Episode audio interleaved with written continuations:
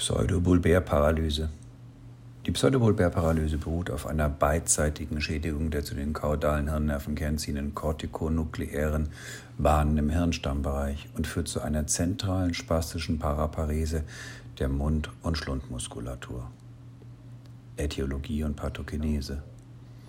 Meist entsteht die Pseudobulbärparalyse auf dem Boden einer zerebralen Arteriosklerose und infolgedessen multipler ischämischer Infarkte im Bereich der kortikonukleären Bahnen zu den kaudalen Hirnnervenkernen beidseits.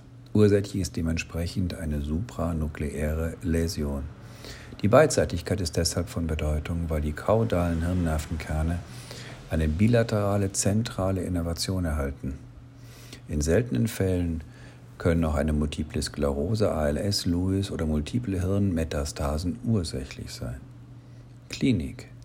Ähnlich wie bei der echten Bulbärparalyse prägen dysarthrische Sprechstörungen, Beeinträchtigung der Zungenbeweglichkeit, Schluckstörungen, Heiserkeit das klinische Bild. Allerdings fehlen Faszikulation, Fibrillation und die Atrophie der Zunge. Der Masseter-Reflex kann wiederum deutlich gesteigert sein. Häufig sind außerdem Zeichen einer Pyramidenbahnschädigung im Bereich der Extremitäten anzutreffen.